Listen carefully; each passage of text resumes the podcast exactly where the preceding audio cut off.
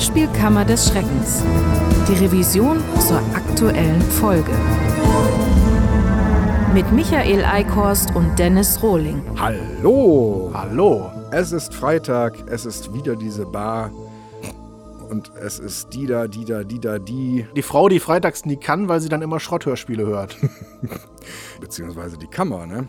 Wobei wir heute in der Statistik herausgefunden haben, dass das die meistfrequentierten Tage, zumindest bei Spotify, immer die Donnerstage sind, was ja echt skurril ist, wenn man bedenkt, dass freitags die neuen Kammern erscheinen. Seid ihr da draußen wirklich so, dass ihr donnerstags dann immer so panisch merkt, ach scheiße, ich habe ja die von letzten Freitag noch gar nicht gehört, schnell hören, bevor es schon zwei sind, die ich nicht gehört habe? Also die beste Variante wäre natürlich, dass jemand die neue Kammer entdeckt hat am Freitag, dadurch auf uns aufmerksam geworden ist, dann die ganze restliche Woche nachholt, die ganzen alten Kammern, die ja auch verfügbar sind, und dann äh, am Donnerstag sozusagen nochmal den ganz großen Jeeper hat und alle, die noch fehlen, am Stück hört, damit er dann Freitag erstmals im Wissen aller Kammern die neue Kammer genießen kann. Was seid ihr denn alles für Trantüten da draußen? Könnt ihr den Mist mal bitte freitags hören, wenn wir das rausjürgeln? Herr Handke, ist das wieder Publikumsbeschimpfung? Hat er das? Ne, der hatte ein Theaterstück, das hieß Publikumsbeschimpfung und bestand wohl auch daraus, aber es war natürlich schon angelegt und geschrieben und äh, jetzt nicht von ihm, dass er sich hat gehen lassen.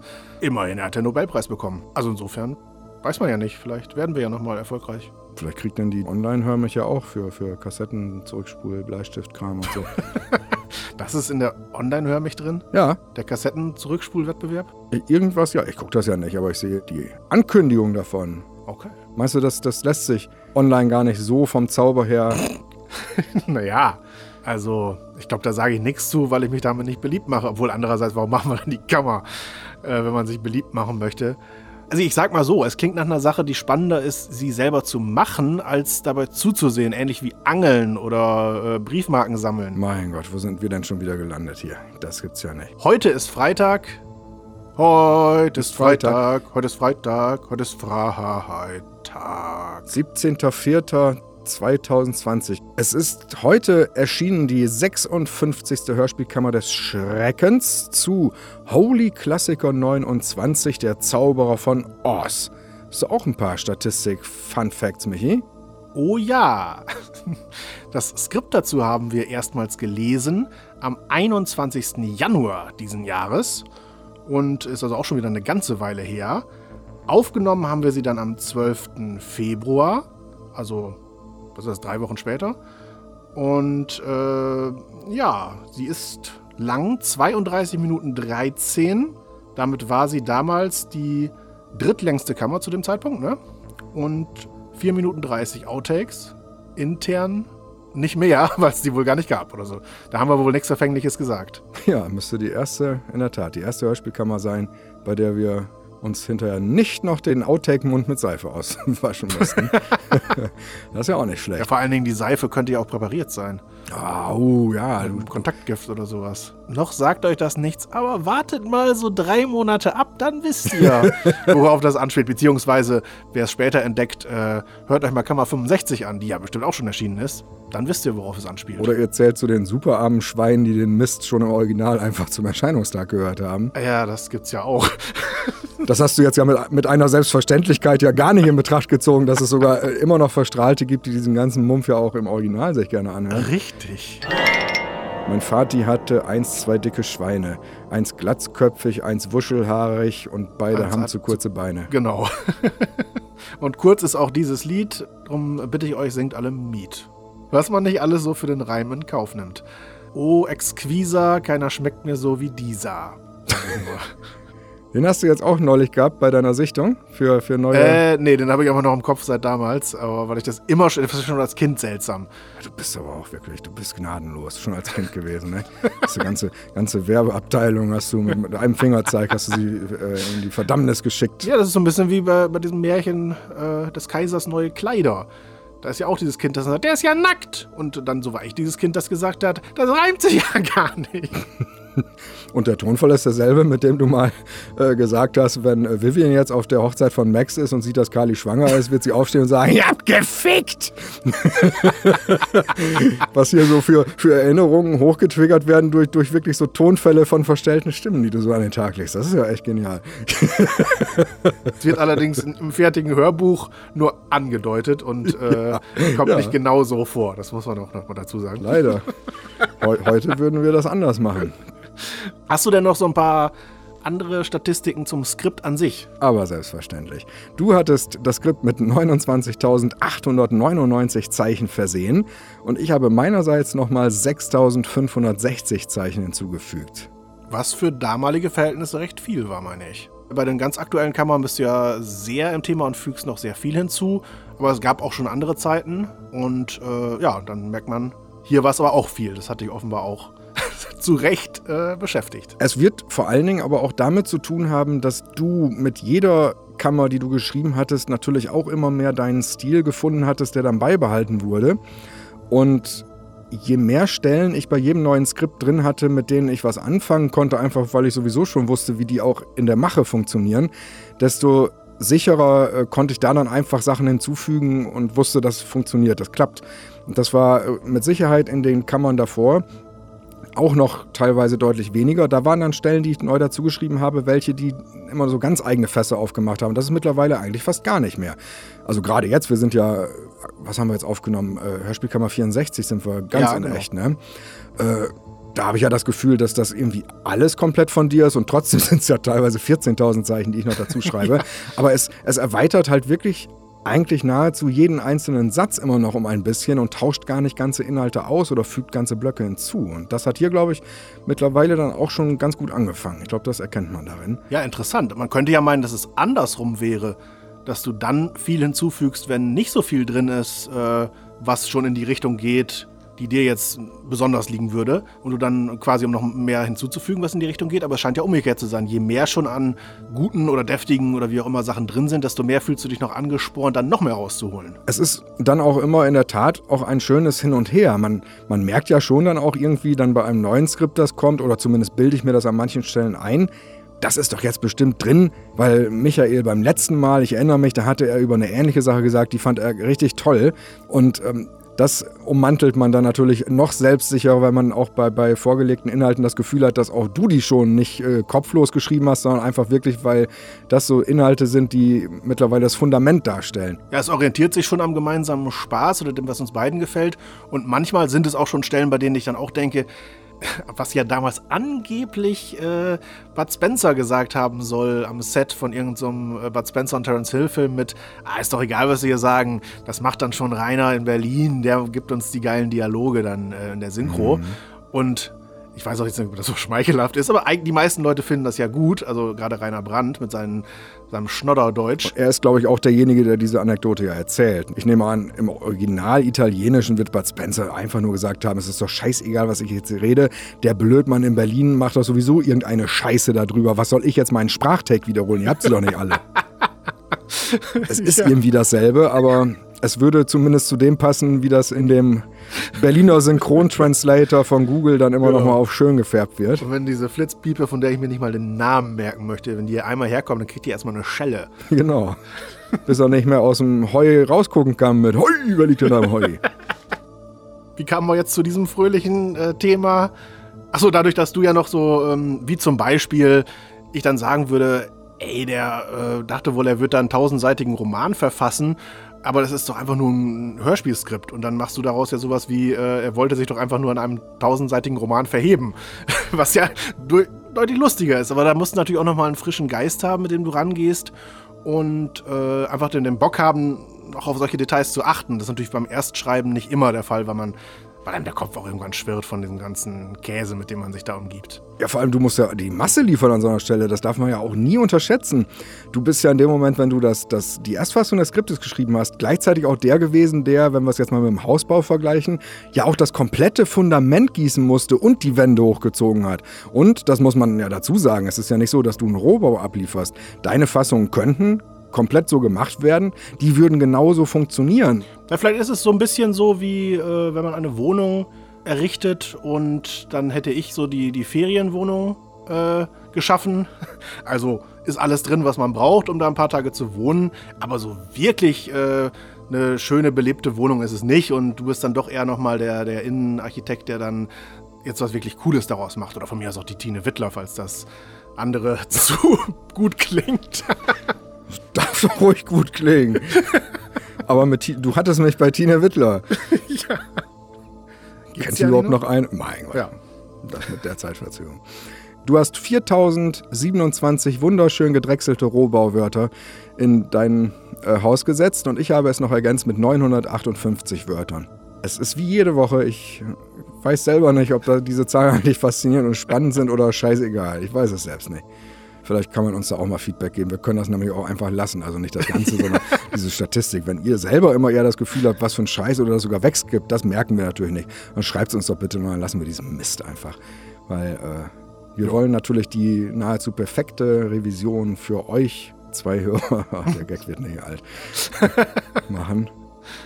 Ihr könnt uns natürlich auch anschreiben, wenn ihr ein Hörspiel melden wollt, was wir uns vornehmen sollen. Dann könnt ihr nämlich eine Mail schreiben an die Adresse antrag.hörspielkammer.de oder ein wunderschönes Formular auf unserer Homepage www.hörspielkammer.de ausfüllen. Wir haben ja in der letzten Revision haben wir einen kleinen Ausschnitt äh, von Onkel Wölfi eingespielt von Wolfgang Rositzka und seiner, seiner CD, mit der er sich bei uns beworben hatte. Wir hatten natürlich, als wir die Revision aufgenommen haben, da nicht reingehört, aber haben natürlich eine improvisierte Reaktion schon mal aufgenommen für die Stelle, nachdem der Ausschnitt vorbei ist. Die war natürlich sowieso schon ironisch gemeint. Was wir allerdings dann nicht wussten und was mir dann erst gestern, als ich die Revision fertig geschnitten habe, klar wurde, als ich den Ausschnitt dann reingebastelt hatte, wie unfassbar bescheuert und knülle dämlich dieser Ausschnitt überhaupt war.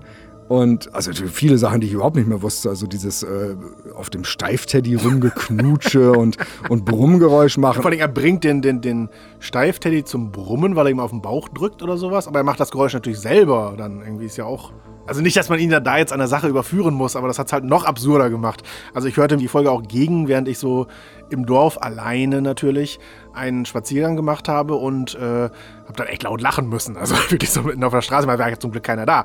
Aber ähm, da, ja, das ist dann, ich dachte, oh Gott, so scheiße war das. Das klang gerade so traurig. Du hast so, so, so demonstrativ nochmal dazu gesagt, dass du natürlich alleine den Gang gemacht hast durchs Dorf. Achso, du meinst wegen Corona wahrscheinlich und nicht, weil du so der aussätzige Widerling bist.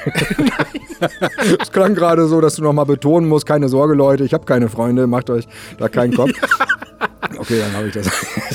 es gibt ja dieses Social Distancing und da wollte ich nicht den Eindruck erwecken, dass ich mich dagegen sperren würde. Aber hin und wieder muss man ja mal raus. Ja, genau, das sind äh, Dinge, über die ihr euch ja keine Gedanken macht. Also dieser vermeintlichen Glitzerwelt der Stars und Sternchen. und dann war es ja auch nicht Jimmy Granada, sondern Rocco Granata. Unglaublich. Immer alles falsch. Der damals diesen Song Marina wohl komponiert hat. Marina, Marina. Corona! Marina. Ja! also warum Corona?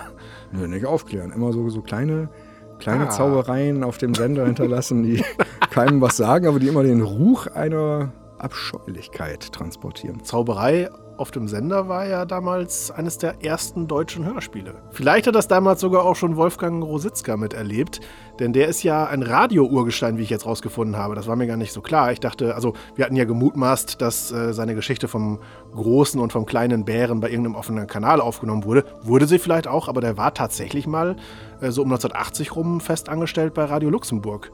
Zu einer Zeit, wo auch ein Frank Elstner da gearbeitet hat. Hat später Auftritte gehabt mit Hugo Egon Balder dann hat er zumindest jahrelang noch mit Heino zusammen aus dessen Café irgendwelche Sendungen gemacht.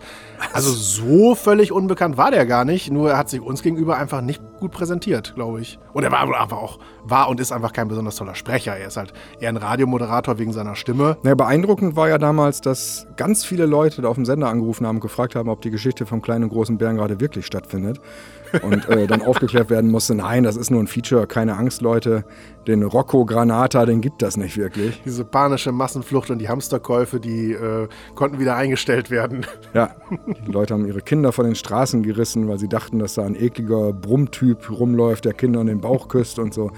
Nein, nein, war alles nur Fiktion, hat sich Onkel Wölfi alles nur in seinem durchgeschmorten Brägen für seine Bewerbungs-CD ausgedacht. Und er war der Schöpfer einer äh, Comedy-Serie namens Familie Puhvogel. Um Gottes Willen. die irgendwie so Anfang der 80er lief. Ich kannte es nur von Kalkofe mit äh, irgendwie aus der Traumhochzeit, äh, so ein Clip mit, äh, wir nennen uns Pufo Mäh und Pufo Wei. Puhvogel Männchen und Puhvogel Weibchen. Aber ob das jetzt auf Wolfgang Rositzka angespielt hat, weiß ich nicht. Aber die bitterste aller Pointen, die habe ich mir natürlich jetzt für den Schluss aufgehoben, dieses Einsprengsels. Wir hatten ja letztes Mal gesagt, dass der von Heike Dine Körting ein Ablehnungsschreiben uns mitgeschickt hatte, was ja peinlich genug war. Viel schlimmer ist, er ist tatsächlich später bei den drei Fragezeichen dabei gewesen. Oh. Also, er ist gar nicht ewig abgelehnt gewesen. Also, er hat jetzt keine großen Rollen, glaube ich, gesprochen, aber er war bei drei Folgen irgendwie dabei, zumindest in kleinen Rollen. Bei einer Folge namens Skateboard Fieber. Und bei so zwei Sammlungen mit Kurzgeschichten, aber die trotzdem, also Kurzhörspiele waren. Das Rätsel der Sieben und irgendwie der Zeitgeist.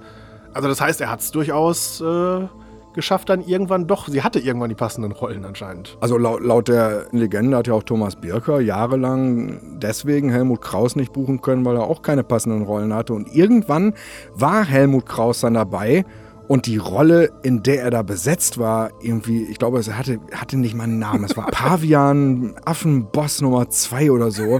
Das war die Rolle, auf die der sechs Jahre hingespart hatte mit seinem Krausverzicht. Ja. Diese Scheiße, um Gottes Willen. Das ist ja, ist ja traurig.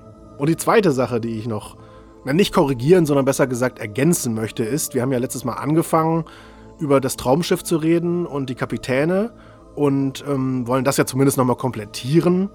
Denn neben Günter König, Siegfried Rauch und äh, dem jetzt und Florian Silbereisen gab es noch zwei weitere Kapitäne. Zwei sogar. Heinz Weiß war das irgendwie von 83 bis 99, also eine ganze Weile. Dann kam Siegfried Rauch. Und dann, den sollte man natürlich nicht unterschlagen, kam ja vor allen Dingen noch Sascha Hehn.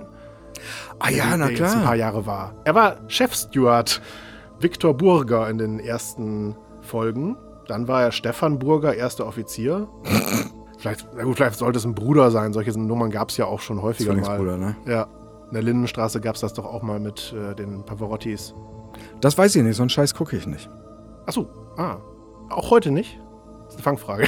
Denn die Serie gibt es ja nicht mehr. Ja, weiß ich doch als alt. Äh, äh, ach so. oh, voll reingeraucht. Ja, wo wir schon mal so einem Schmierentheater sind, könnten wir eigentlich auch mal zur eigentlichen Folge kommen. Also, wenn man die Besetzung sich anguckt, da, die haben ja eigentlich immer professionelle Schauspieler, also eigentlich sehr gute oder alle aber auch fast immer dieselben. Also das ist wirklich, äh, wie oft dann eben Helmut Kraus dabei ist oder Bodo Wolf oder Santiago Ziesma. Und ich nehme jetzt mal vor allen Dingen Leute, mit denen wir ja auch gearbeitet haben und die wir eigentlich durchaus schätzen. Aber ja, die sind halt immer dabei.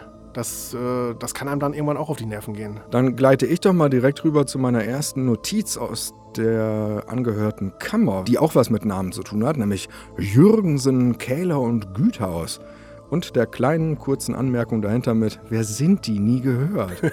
sind das wirklich Leute, die dann anscheinend nur bei Holysoft arbeiten? Ja, ja, das sind wohl Leute, die da exklusiv arbeiten. Also zumindest im Hörspielbereich. Ich weiß nicht, was sie sonst noch machen. Es ließ sich auch nicht so viel über sie rausfinden oder zumindest nichts, das sich jetzt lustig in die Kammer einbringen ließ. Ich glaube, der, gerade der Jürgensen macht, glaube ich, viel Regie bei äh, Holysoft. Da wir sonst doch immer die üblichen Verdächtigen haben, die immer wieder auftauchen, sind es hier mal ganz andere Leute. Aber sie haben sich schön eingefügt. Das ist richtig.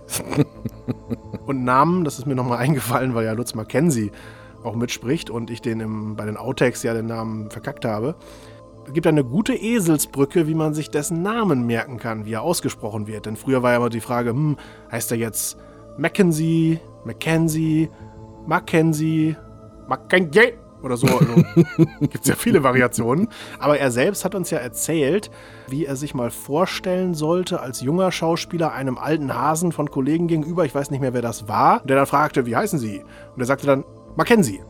Und äh, da hatte der aber angeblich verstanden, man kennt sie. Und dann gedacht, das ist nicht der Name von Lutz, sondern einfach ein Kompliment, dass er ihm sagen wollte, ja, man kennt sie, sie sind toll. Und äh, dann fragt er nach, ja, ja, das weiß ich, danke. Aber wie heißen sie? Mackenzie. Ja, weiß ich, klar. Äh, ich bin bekannt vom Theater und so, aber wie heißen Sie? Mackenzie. Und ich weiß nicht, wie lange sie dieses äh, Spiel durchgezogen haben, aber irgendwann hat er dann mal geschnallt, ach, das ist der Name Lutz Mackenzie. Aber auch hier, es wird ähnlich wie bei Rainer Brandt sein. In Wahrheit war der Dialog, äh, wie heißen Sie? Äh, Mackenzie, mir doch egal. Und weggegangen. ja. Und das hatte Mackenzie dann natürlich nicht so schön gefunden zum nochmal irgendwo wiedererzählen und hat es dann ein bisschen ausgeschmückt. Ja, und wahrscheinlich ist er nicht mal gefragt worden, sondern hat von selbst gesagt, ich bin's, Lutz Mackenzie. Wird ja auch Marusha erwähnt. also es ist ja so, wir sind ja beide auch die Generation, die ja eigentlich für so eine 90er-Nostalgie anfällig sein müsste, weil wir da jung waren, aufgewachsen sind, im Teenageralter waren. Aber wenn ich mit diesen ganzen alten Sachen konfrontiert werde, merke ich, nee, die fand ich damals schon scheiße und heute immer noch. Ich weiß nicht, wie es dir da geht.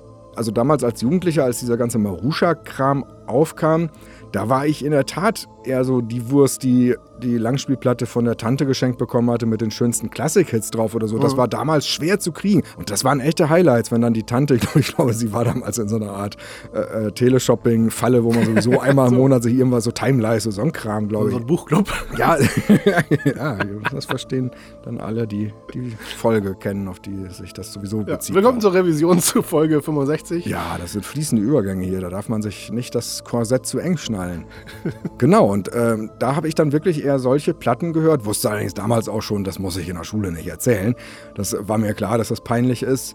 Konnte natürlich dann im Umkehrschluss mit sowas wie diesem Marusha-Kram nun gar nichts anfangen. Und ich habe nicht gewusst, dass das äh, aus dem Musical-Kram ist. Musical hat mich damals noch gar nicht interessiert gehabt. Also ich habe das damals auch nicht gewusst, ne? Das äh, kam dann erst später. Dann die Erkenntnis, ach ja, ah, das gab es schon mal und damals klang das sogar ganz gut. Oh. Ja, ich mag den Song nicht. Achso. Also auch in der, in der, in der Musical-Fassung. Ich finde den, den scheiße. Aber du würdest ja schon anerkennen, dass er durchaus ein, ein, ein Ohrwurm ist. Ich kann anerkennen, dass Maruscha ihn nochmal ordentlich kaputt gepimmelt hat. Das auf jeden Fall. Ja, richtig. Wobei ich auch jetzt kein großer Fan davon bin. Nein, nein, also das, da will ich nicht falsch verstanden werden. Also ich würde sagen, äh, der Refrain ist schön. Und das ist ja, glaube ich, auch das Einzige, was Maruscha verwendet hat. Ja, nicht schön allerdings. Als ich damals dann zum ersten Mal den Musical-Song gehört habe und, oder die Verabschiedung von äh, Christian Wolf, der hatte sich das ja auch gewünscht. Dann wurde das gespielt? Ja klar, weil er doch dann die, die Hacken zusammengeschlagen hat und dann weggeflogen ist. oder war das Mary Poppins? Da bin ich jetzt nicht ganz sicher. Na egal dass ich dann da zum ersten Mal, als ich das Original hörte, dann kam die Strophe und ich dachte, was ist denn das? Ich fand die die, die Melodie der Strophe, und mit ganz dicken Anführungsstrichen die Melodie, so fühlten sich Sachen an, die ich auch selber gemacht hatte. Beim Refrain dachte ich, geil, das würde ich auch mal gerne schaffen. Und bei der Strophe dachte ich, auch oh, gut, dass ich das mittlerweile nicht mehr mache. Okay, beides in einem Song. Also, also man kann sich das schon anhören, aber ich habe äh, für diese Kammer, ich hatte dann nochmal den Song gehört, um zu gucken, ob ich da was raus parodieren kann. Und genau dasselbe habe ich an der Stelle wieder gedacht, als die Strophe anfing. Und ich dachte, oh Gottes Willen, das ist ja wirklich. Ich denke dann immer erst, ich habe eine Bearbeitung erwischt, wo dann der Typ, der das dann umgesetzt hat in Noten oder so, dann da irgendwie äh, völlig einer Marmel hatte und dann dachte, er muss doch mal ein bisschen selber reinschruppen. Aber das ist wirklich auch von den Akkorden her, ich, also diese Strophe, das ist eine Frechheit. Könntest du die Strophe ansummen? Kein Mensch weiß, wie die Strophe geht. Oder so ähnlich, ne? Ein Mensch weiß, wie die Strophe geht. gut, gut, gut wiedergegeben. Ich darf dich loben. genau, um das nochmal eben kurz abzuschließen. Also ich habe damals eben auch nicht sowas wie Marusha gehört, habe aber auch keine Klassik gehört, sondern bin dann eher so auf diesen, ja, ich fand sowas wie Elton John, Billy Joel oder sowas in der Zeit gut, die ja zum Glück auch aktuelle Sachen hatten, die mal gespielt wurden dann. Also ich habe viel Viva geguckt, fand allerdings immer 90% davon scheiße. da waren das immer so diese Inseln oder wenn dazwischen so ein Paul McCartney kam oder sowas, der ja auch da gerade so einen Hit hatte mit Hope of Deliverance oder so, dann, äh, das waren dann die Sachen, die ich dann gut fand da und den Rest hat man so irgendwie ertragen. Mädchen und die, dass es ja immer falsch gemacht wird, auch in der Tagesschau übrigens gerne, Uha. selbst bei der Urstelle, einem der wichtigsten, größten Gedichte der deutschen Sprache, ist es ja schon falsch gemacht worden. Ich spreche natürlich äh, von dem legendären äh, Werk von Phipps Asmussen. Ein Mädchen ging mal Pilze pflücken und musste sich dabei oftmals bücken. Jetzt stillt sie. Scheiß Pilze. Und ähm, dieses köstliche Poem hat ja auch schon mit stillt, so, es muss ja heißen, jetzt stillt es. Dann würde es sich nicht reimen, aber ja, man hätte es dann ja auch einfach weglassen können. Das wäre ja irgendwie noch schöner gewesen für alle. Also du hättest die Werbebranche verhindert mit deinem Exquisa und du hättest den Asmussen verhindert. Ja, mit seinem feinen Rape-Joke, der das wahrscheinlich sein soll. Also. Kansas erinnert natürlich so ein bisschen daran, äh, an die Info, also zumindest mich, dass es ja zweimal Kansas City gibt in den USA als äh, Stadt. Und zwar einmal Kansas City in Kansas, aber es gibt vor allen Dingen auch noch Kansas City in Missouri. Und äh, Donald Trump hat es ja geschafft, die beiden zu verwechseln, als er äh, dem Staate Kansas gratulierte zum Gewinn des Super Bowls im American Football, während tatsächlich aber eben die Kansas City Chiefs gewonnen hatten, die aber in Missouri sitzen. Oha. Ja, also für den deutschen Hörer ist das jetzt, glaube ich, alles nicht so dramatisch, aber ich glaube, als US-Präsident sollte man vielleicht sich ein bisschen so in seinem eigenen Land dann doch auskennen. Ich habe ja gestern auf tagesschau.de, da gibt es die Rubrik ganz unten irgendwie mal Schnappschüsse des Tages, da war zufälligerweise Kansas. Und das war wirklich, äh, ja, ich glaube, diese, diese bekannten Bilder aus Tschernobyl wirken, wirken heimeliger. Das ist, ich, ich, weiß nicht genau, was das Wort heißt, aber ich hatte sofort Dystopie im Kopf. Das ist das Gegenteil einer Utopie. Utopie ist ja ein Land, das es nicht wirklich gibt, das aber eher positiv besetzt ist. Ach so. Und Dystopie ist, glaube ich, ein Land, das es dann nicht gibt, das aber negativ besetzt ist. Man lernt hier immer was. Man muss halt auch dazu stehen, wenn man Sachen nicht weiß. Sowas wie Metropolis wäre eine Dystopie. Ja, genau. Sowas wie Terminator, wenn da in die Zukunft geblendet wird, auch. Oder sowas. Oder Judge Dredd.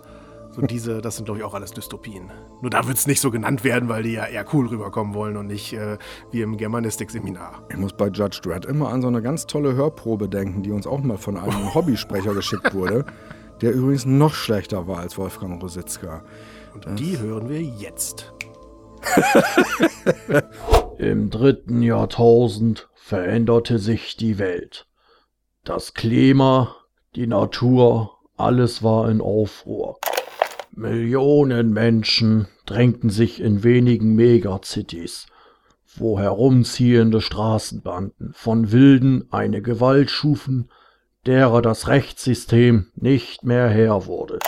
Aus der Asche erhob sich eine neue Ordnung, eine Gesellschaft, die von einer neuen Elite beherrscht wurde. Es waren die Judges. War eigentlich doch ganz gut. Ja, besser als ich es in Erinnerung hatte. Leute, schickt uns doch nicht bitte immer Hörproben, wenn ihr so, so seid. Habt ihr keine Freunde, die das erstmal anhören können und dann sagen, na nee, das schickt mal lieber nicht. Das, das bewahr auch lieber nicht auf. Geh einfach eine Runde durchs Dorf. Ja, genau. nee, wirklich. Schämt sich ja. Wie, wie bist du denn, du denn überhaupt darauf gekommen in der Hörspielkammer? Du hast ja den Inhalt angelegt äh, im Sinne von, wer will denn nach Kansas, ist so alles grau. Woher weißt du das? Es wird im Buch tatsächlich so ausgedrückt. Also, dass äh, das Land eigentlich karg ist und da nicht viel wächst und so. Aber nicht in den Gegensatz gebracht wird im Sinne von dumme Dorothy, warum wollte sie denn hier hin, hier ist so alles scheiße. Nee, Nee, nee, das Komische ist eher, oder, oder das Beeindruckende ist im Grunde, dass sie ja trotzdem zurück will, eben weil ihr natürlich ihre Familie so wichtig ist, weil sie unbedingt zu ihrer Tante zurück möchte. Okay. Das ist für sie das Entscheidende und eben nicht, dass Kansas so toll ist. Und das ist halt schade, dass es im Hörspiel aber so dargestellt wird und man sich dann fragt, wieso will die nach Kansas? Das ist doch alles grau, das ist doch nicht schön. Und das wurde ja dann verändert, weil Tante und Onkel so gar keine Rolle im Hörspiel spielen. Warum auch immer, denn wie eben schon angesprochen, es ist ja echt das Label mit gefühlt den meisten permanent herumsprechenden deutschen Schauspielern, die man so finden kann. Und dann werden Rollen wegrationalisiert, die, wenn sie nicht wegrationalisiert worden wären, ja wahrscheinlich trotzdem nur vier Takes auch gehabt hätten. Hätte ja gereicht. Naja, das muss schon irgendeine inhaltliche Entscheidung gewesen sein. Aber warum? Das versteht man nicht. Oder sie hatten sie aufgenommen und Piasecki hatte die aufgenommen und jetzt darf es aber nicht verwendet werden oder so. Man weiß das ja nicht. Damals auch schon, okay, ja. Mal schauen, vielleicht äh, erfahren wir da ja noch mehr und also der David Holy hat ja selbst auch gesagt, dass er eine ganze Schublade voll hat mit äh, Leuten, die er irgendwie verklagen könnte. Meine ich, das ist zumindest sinngemäß zitiert. Wie schön. Und ja, richtig. Und er das aber alles sammelt, um das mal irgendwann gleichzeitig rauszujürgeln. Mit dir Jürgensen. Ich möchte das Geheimnis lüften. In der Hörspielkammer wird ja zweimal behauptet, dass ich ja auch gewisse Erfahrungen schon mit dem Zauberer von Oz habe. Ob ich da denn mal mehr zu sagen will und dann zweimal antworte mit einem Nein will ich nicht. Genau, und dass du ja auch gerade mit den Flügelaffen dich auskennen müsstest. Genau, ja. Und das müsste 2008 oder 2009 gewesen sein. Ja. Da habe ich an der Waldbühne Melle, das ist hier im Landkreis von Osnabrück, ich wollte nach vielen, vielen Jahren nur noch Hörspiel machen, wollte ich mal wieder Theater spielen und habe Amateurbühnen angeschrieben im ganzen Landkreis und die Waldbühne Melle hatte sich sehr schnell zurückgemeldet, die waren froh. Äh, es ist immer schwer, Männer zu kriegen, gerade bei, bei so. Amateurbühnen. Es gibt unglaublich viele Mädels, die da mitmachen und die Männerrollen sind dann immer schwer zu besetzen. Ja klar, und wenn man solche Scheißrollen hat im Nachhinein betrachtet, ja sowieso keine Frage, ein Dreck. Aber das war eine echte, ähm, eine echte Männerrolle, die du hattest. Ja, hätte sie zumindest sein können. Ich meine, es gibt ja Varianten, zum Beispiel Wicked, das Musical. Im Prinzip auch das, was der Kessler, wie der denn anlegt. Ja, in der Tat, ja. Ja, so ging ich, glaube ich, auch rein in dieses Projekt und dachte, ich werde hier, ich werde so ein Käsekessler. Aber dann, ja, nee. Ich wurde dann gefragt, ob ich Bock hätte bei der Aufführung der Zauberer von Oz, ein Musical. Und ich glaube, es ist nicht mal das Originalmusical, es ist sogar so eine käsig nachgemachte B-Variante, für die sie einfach nur den Over the Rainbow eingekauft hatten und den Rest nochmal so schrundig neu komponierte Scheißstücke. Okay. Ja, wobei diese, dieses, äh, wir folgen jetzt den Steinen zum mächtigen das auch. von Oz ja. ist ja auch drin. Ja, ne? ich habe das ja alles verdrängt. Ich weiß nicht, ob du das noch weißt, aber da war ja teilweise so ein Eröffnungsstück mit Kenneth ist so toll, Kenneth ist so geil. Oh. Ja, haben wir ja gerade irgendwas gehört, wie, wie geil Kansas ist. Du musst es eine Relation sehen. Ich glaube, wenn die Waldbühne Melle das singt, könnte es vielleicht dann doch stimmen. Aber es ist ja dann auch immer die Frage, wo kommst du her und wo gehst du vielleicht noch realistisch hin. Ne? Also ja. für die wäre Kansas wahrscheinlich wirklich so ein Regenbogenland und mit Einhornkotze und was nicht an. Ja, da, ist Kansas das zauberhafte ja, genau. Und nicht Oz. Genau, ja. Ja, und dann bin ich dahin und fand das natürlich toll, endlich mal wieder zu spielen. Und es hat super viel Spaß gemacht, äh, nach so vielen Jahren, wo man doch nur so einen Regisseurposten gemacht hat, also eher so der Ausführende oder von anderen Sachen so herausfordernde, dann auch endlich mal wieder selber spielen zu können in dieser Art und Weise. Ich hatte zu der Zeit ja auch immer nur den Max gesprochen, das waren Soloaufnahmen und ist ja auch nicht die, die spielfreudigste Rolle an sich. Und einfach mal echt auf einer Bühne wieder zu stehen, das war ganz großartig und auch mit diesem leichten Gefühl von, die freuen sich alle, dass man da ist und endlich mal wieder ein Kerl und Hahn im Korb. Und du hast dann ja auch drumherum noch ein bisschen Werbung machen können und äh, Sachen gefilmt, dann auf äh, Facebook, glaube ich, damals auch schon gestellt oder sowas. Genau, das äh, habe ich damals dann auch schon gern gemacht, einfach für mich selber auch zum Dokumentieren, was ich gerade so mache oder Sachen festhalten, die besonders schön sind, Proben teilweise ein bisschen gefilmt. Und das Skurrile ist, es sind genau die Videos, die mir damals sehr viel Spaß gemacht haben, die ich heute nochmal angucke und denke, wieso habe ich da nichts mitbekommen? Das ist doch da alles, es ist doch im Bild zu sehen gerade. Ihr habt doch, ihr habt doch mitbekommen, wie die, wie die Flügelaffen abtransportiert wurden quasi. Das, das ist wirklich schockierend. Ich habe vor ein paar Wochen habe ich nochmal reingeguckt und ich habe mich in Grund und Boden geschämt, was dort zu sehen war an, an Probe und wirklich, es hat so den Faktor von, ah, guck mal, ich, ich, war doch schon so früh dabei und habe eine der ersten Proben gefilmt und dann kommt irgendeine Stelle, wo ich denke, ach, leck mich doch am Arsch, das ist ja die Generalprobe, um Gottes Willen. Ja, ja, so solche Momente. Wo kann man diese Videos heute sehen? Äh, nirgends. Ach, die kann man rausnehmen aus dem Netz? Ja. Ah. Ich glaube, ich war sogar auch nur Zweitbesetzung. Ich bin dann für, die Rolle hieß Affenboss. und das war der Chef der, der Flügelaffenbande. Ich kannte Zauber von Ost, wie gesagt, damals auch nicht der erste Moment, wo mir so richtig demütigend klar wurde, dass das nichts wird. Das, das war der Tag der Kostümprobe.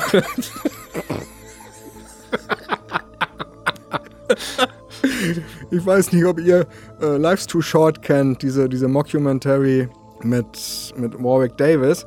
Da gibt es diese eine Folge, wo er wegen seiner früheren Teilnahme als Ewok in den Star Wars-Filmen gebeten wird, bei so einer Star Wars-Hochzeit so kultig mit aufzutreten. Und ja. sie haben es leider nicht geschafft, das Originalkostüm zu besorgen. Und stattdessen aber so ein erbärmliches Teddybärenkostüm gefunden, das er stattdessen haben muss. So ungefähr fühlte ich mich nicht nur, ich glaube, ich sah auch ungefähr so aus. Also es war wirklich, und ich meine, damals war ich nun auch schon ein bisschen Plauzenkönig, hatte also plötzlich eng anliegenden Catsuit aus Frottee. sah wirklich aus wie ich weiß auch nicht. Ja, man, man geht hin und denkt, man ist so King Kong vom Kostüm her, so in der Peter Jackson-Fassung.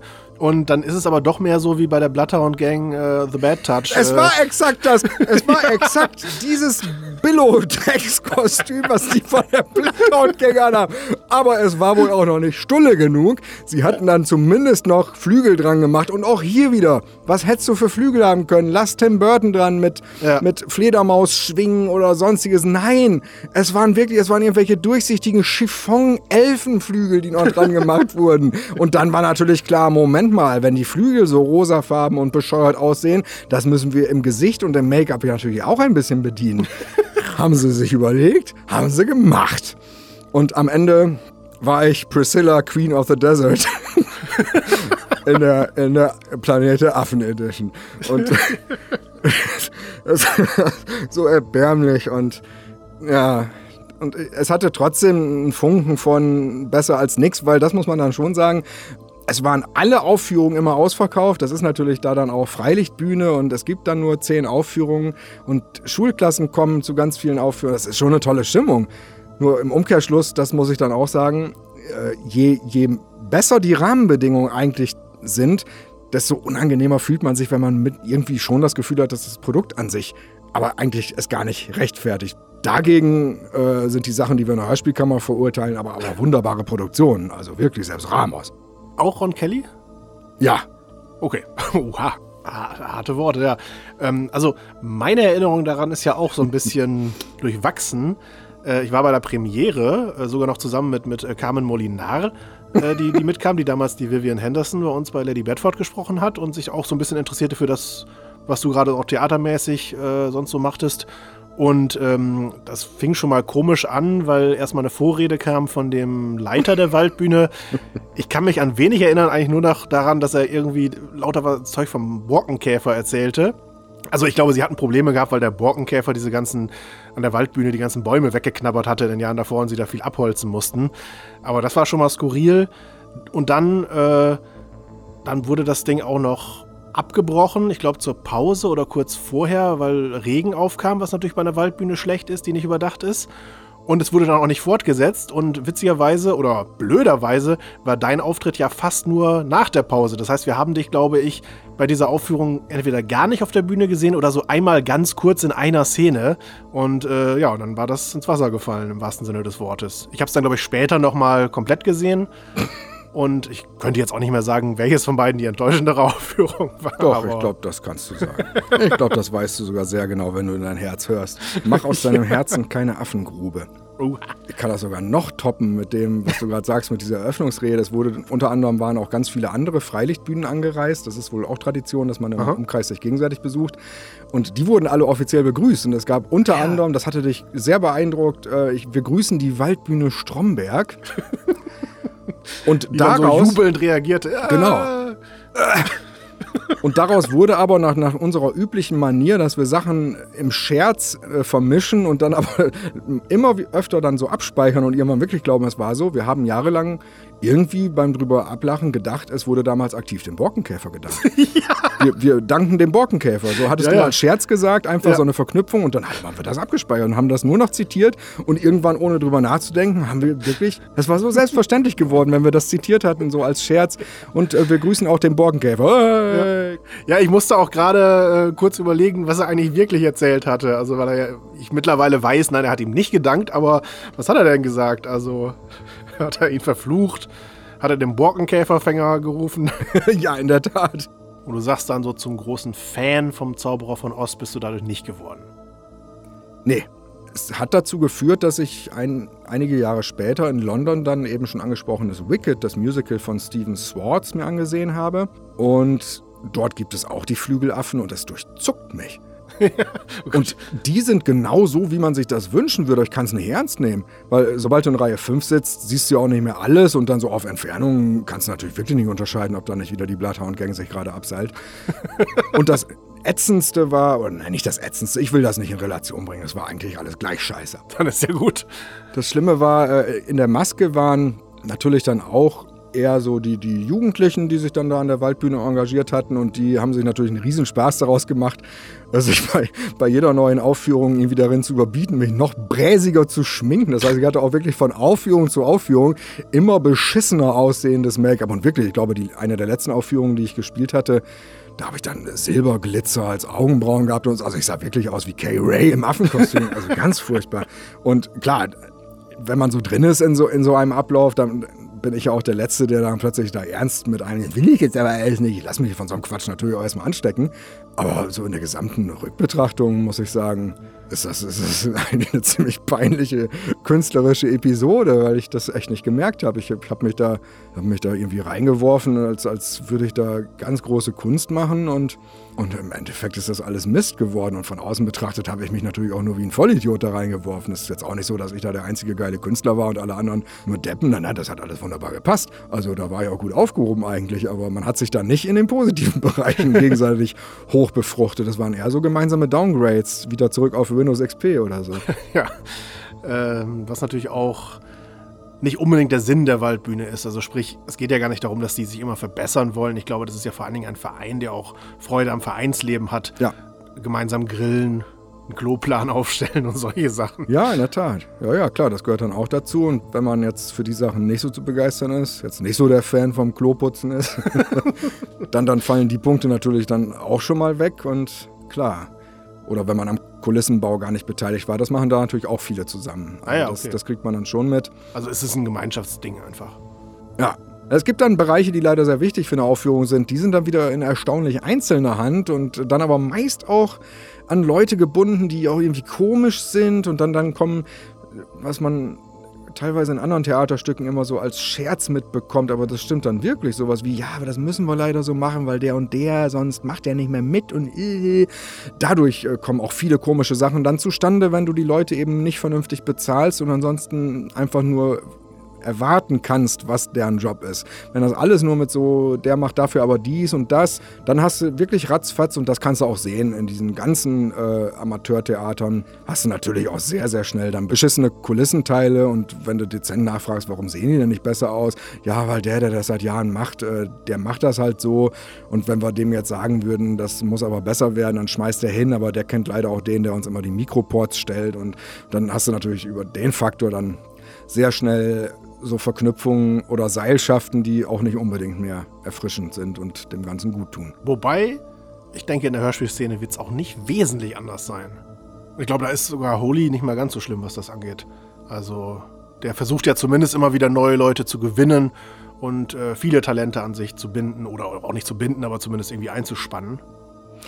Das klingt mir fast ein bisschen zu positiv. Ich weiß, was du meinst, aber es äh, soll jetzt auch bitte nicht so Ja, und diese Talente sind dann teilweise auch Markus Duschek oder so. Klang so ein bisschen so wie die alten. äh, Man will jetzt aber auch nicht zu negativ sein, aber andererseits, was soll man über die Leute denn Positives sagen? Also natürlich, sie binden eine ganze Menge Leute, aber ehrlicherweise, ich sage nur Weihnachtsfeier, die wird ja auch zitiert in der Ja. Hörspielkammer, sie binden auch eine ganze Menge Leute in einer Art und Weise, dass man, wenn man selber in den Kreis kurz reingerät, schnell das Gefühl bekommt von, ja, aber hier werden doch gar keine Fähigkeiten dann gebündelt, sondern es ist, äh, man hat das Gefühl, man landet an irgendeiner Kette um den Hals im buschigen Brusthaar und, und soll so als Trophäe herumbaumeln oder so. Also, Ja, für mich war die Kammer wieder so eine mit relativ viel Vorbereitung. Zum einen, weil ich ja mehrere Hörspiele gehört hatte, also eben natürlich das Behandelte, das versteht sich ja von selbst, aber auch die Fassung von Titania Medien vom Zauberer von Oz, die wie gesagt auch nur unwesentlich besser ist. Also sie hat äh, auch viele Schwachpunkte. Also hätte man eigentlich auch fast machen können, aber Titania Medien kam ja schon des Öfteren vor und äh, der Holy hat es ja auch verdient, mal ein Teil der Kammer zu sein. Und ähm, dann ja noch diese WDR-Fassung mit Christiane Leuchtmann und äh, Hans-Peter Korff und Heinz Schubert als Erzähler und als Zauberer. oh, Ekel Alfred. Genau. Die dann auch wieder ganz anders ist. Da ist zum Beispiel kein Hund dabei und so. Und ich hatte vor allen Dingen auch das Buch gelesen, was ich vorher nicht kannte. Und das war schon interessant, äh, das mal zu lesen im Original und zu merken, was dann doch eben in eigentlich allen Fassungen irgendwie daraus übernommen oder nicht übernommen wird. Zum Beispiel gibt es auch noch einen relativ langen Teil, nachdem sie die Hexe besiegt haben. Der wird eigentlich nie verfilmt oder äh, umgesetzt. Also quasi die Befreiung des Auenlandes beim Ja, genau, aber, aber noch mehr, noch mehr. Also die wirklich, die dann, die haben auf dem Weg von der toten Hexe zum Zauberer zurück, äh, zur Smaragdstadt, haben sie dann noch diverse Länder, die sie irgendwie ähm, durchkreuzen müssen, die dann auch nochmal so irgendwelchen Glasmenschen und so weiter. Also auch ganz abgefahrene Sachen, aber die, ja, das sind Sachen, die werden dann einfach weggelassen. Und äh, das ist wahrscheinlich aus gutem Grund, weil im Grunde hatte man ja auch schon den dramatischen Höhepunkt, also wenn es gut gemacht wurde mit dem äh, Ermorden der Hexe. Hier wurde es ja leider nicht so gut gemacht. In Melle auch nicht. Ja, komisch.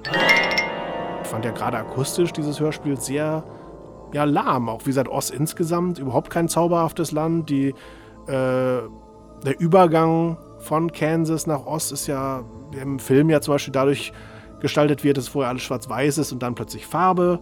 Sowas in der Art versucht man ja auch nicht mal hier zu machen. Also da hast du wirklich eine Vogelkulisse, die wir, glaube ich, selbst schon in irgendwelchen Hörspielen eingesetzt haben oder zumindest sehr ähnlich Immer, klingen. immer. Es ist die Standard-Waldvogelkulisse, die skurrilerweise sogar im Phantasialand in der Hollywood-Tour zu hören ist. Da gibt es als vorletzte Installation, die letzte ist King Kong und die vorletzte war früher die Vögel von Hitchcock.